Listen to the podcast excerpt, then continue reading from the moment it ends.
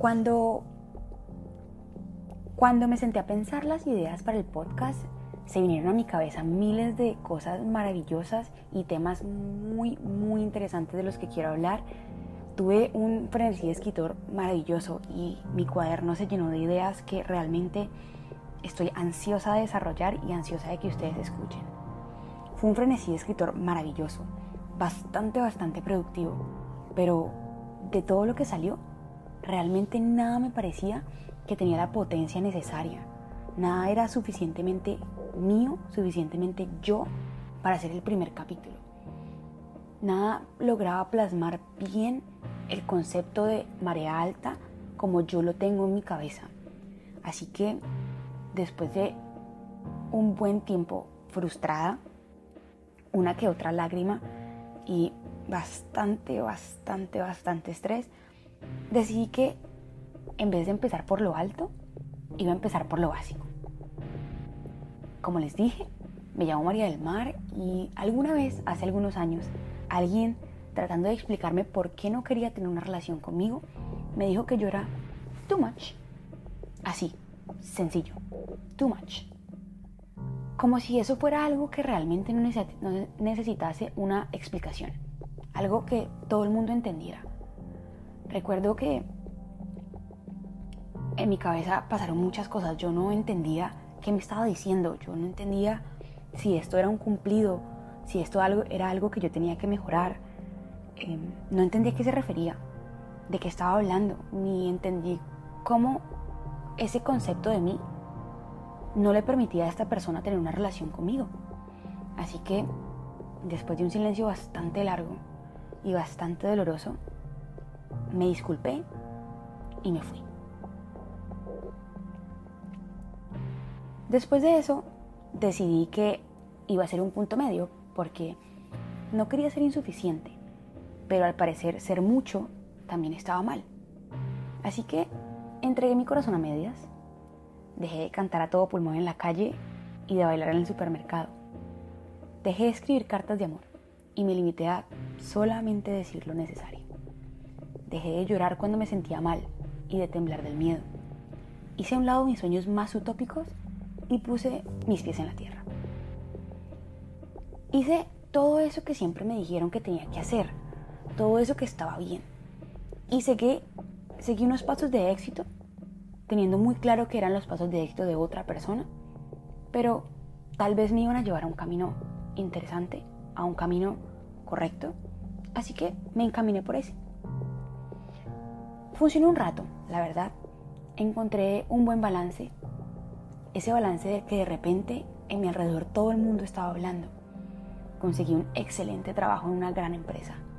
Tuve una relación que parecía realmente estable y empecé a ser, entre grandes comillas, un adulto responsable. Pero déjenme decirles que vivir la vida así, no sé, hoy pienso que fue un desperdicio de tiempo, un desperdicio de oxígeno y al menos para mí, un desperdicio de vida.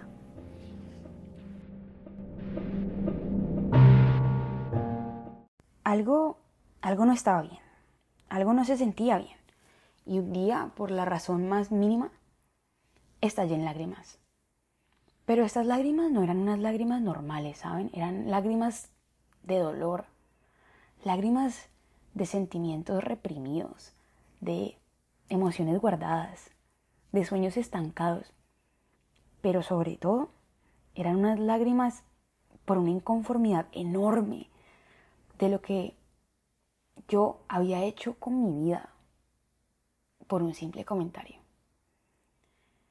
Después de un tiempo y bastante, bastante terapia, entendí que las personas que sentimos profunda e intensamente somos súper conscientes de las sutilezas de la vida, que procesamos la información y reflexionamos sobre esa información de una manera impresionante, con una profundidad única por la que un solo comentario como ese de que yo era too much, de una persona para la que a mí en ese momento era muy importante, me cambió la vida. Las personas con intensidad emocional a veces son descritas como sensibles o atentas o intensas. Todo esto siempre en un mal sentido de la palabra. Lo que muchos no saben es que en nuestro mejor momento, y digo mejor momento porque no siempre es bueno, somos personas excepcionalmente perceptivas, somos intuitivas, observadoras de todo aquello que nos rodea, incluso los detalles más mínimos a los que la inmediatez de este mundo moderno ha pasado por alto, nosotros, nosotros les ponemos atención. Al mismo tiempo, al menos yo personalmente, suelo abrumarme muchísimo por las decisiones de las demás personas, sobre los detalles del entorno, porque además suelo pensar que las cosas me pasan a mí y no que simplemente las cosas pasan. Tiendo a notarlo todo. Recuerdo muchísimo todo. Tengo miles, miles, miles de hobbies y no tengo ninguno al mismo tiempo, porque me apasiona de todo un poco. Pero nunca me especializo en nada, porque siempre encuentro algo nuevo que explorar. Sufro de bloqueos creativos y estallo en frenesí de escritor. Lucho día a día con mi síndrome del impostor y, sin embargo, de alguna forma encuentro la valentía necesaria para iniciar nuevos proyectos, como este. Tengo una urgencia constante de avanzar, porque todo el tiempo siento que hay algo más importante que debería estar haciendo. Y eso me hace vivir con la sensación de que de alguna manera el tiempo se me está acabando. Y yo no estoy sintiendo que estoy haciendo lo que debería hacer. La verdad, me costó entender que nunca debí haberme disculpado por amar demasiado, por reírme duro, por sentir con cada partecita de mi cuerpo, por soñar en grande y por llorar sin parar por preocuparme por las personas a las que amo y por llevar mis ideas a otro nivel de exageración, por esperar mucho, porque soy mucho y doy mucho. Un día, después de mucho trabajar en mí, toda mi historia tuvo sentido. Me di cuenta que una gran parte de esa vergüenza y esa tristeza que yo cargaba venían de comentarios malintencionados y comentarios que yo no necesitaba sobre lo que soy, pero sobre todo venía del miedo de las demás personas ante eso que no es normal, no es familiar para ellos, a lo que no lograba encajar en un concepto que la sociedad ya tenía de una persona normal. Para mí fue importante entender que hay cosas que están en nuestras manos y hay otras que simplemente se escurren entre nuestros dedos. Fue importante para mí interiorizar que debo hacer todo por aquellas cosas de las que yo tengo control y comprender que hay cosas que simplemente no puedo cambiar y sobre todo que esas cosas que no entiendo no deberían afectarme tanto. De hecho, si en algo de todo esto que he dicho se sienten identificados, quiero que sepan que el alto nivel de conciencia de los detalles y las emociones no es solamente inusual, sino también es extremadamente precioso y tiene un gran valor en este mundo. El concepto de intensidad emocional lo aprendí hace poco, después de muchas sesiones de terapia y muchísimo amor propio. No es una patología, no estamos enfermos. Sin embargo, para alguien que es emocionalmente intenso como yo, el dolor que viene por la sensación de ser demasiado, no es algo que debería ser tomado a la ligera, porque puede que haga que una persona se sienta equivocada durante la mayor parte de su vida.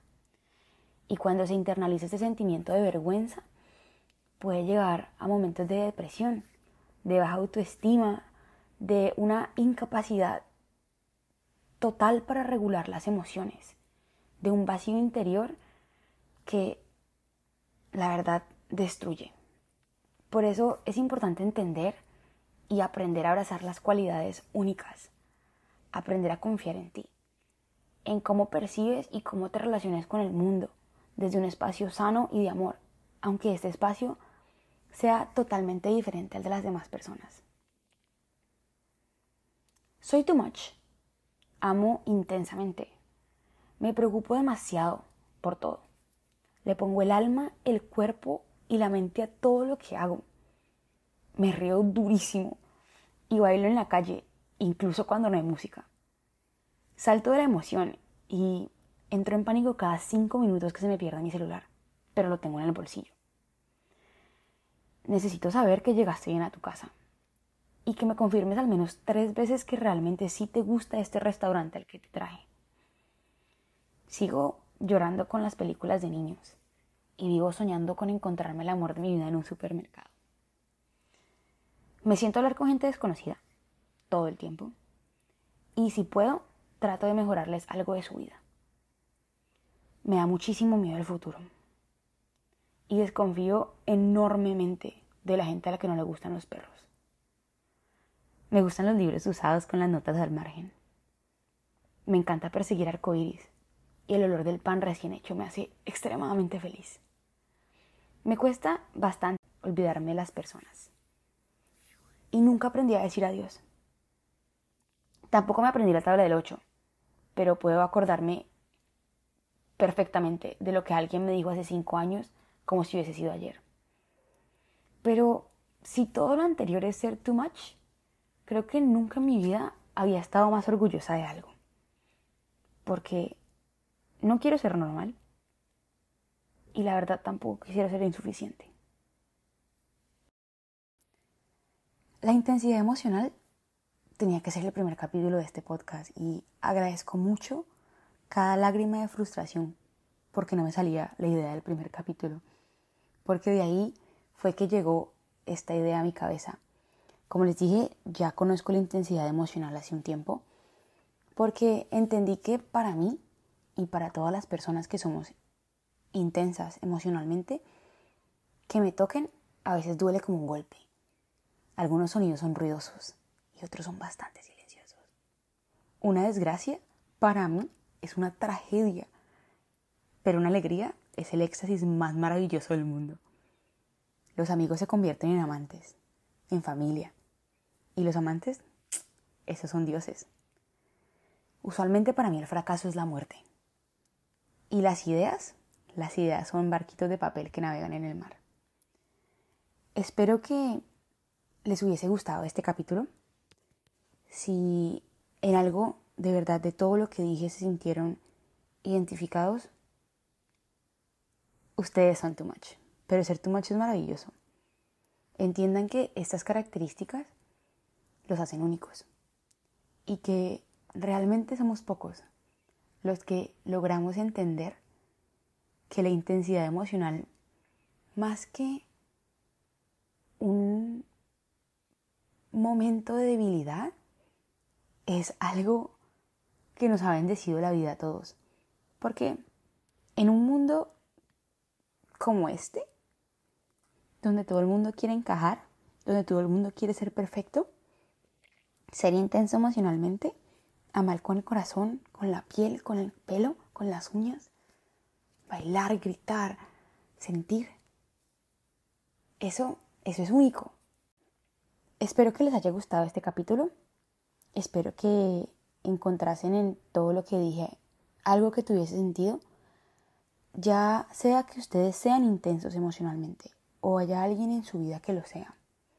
Porque tengo claro que para muchas de las personas que me rodean desde muy chiquita, fue difícil aprender a entenderme.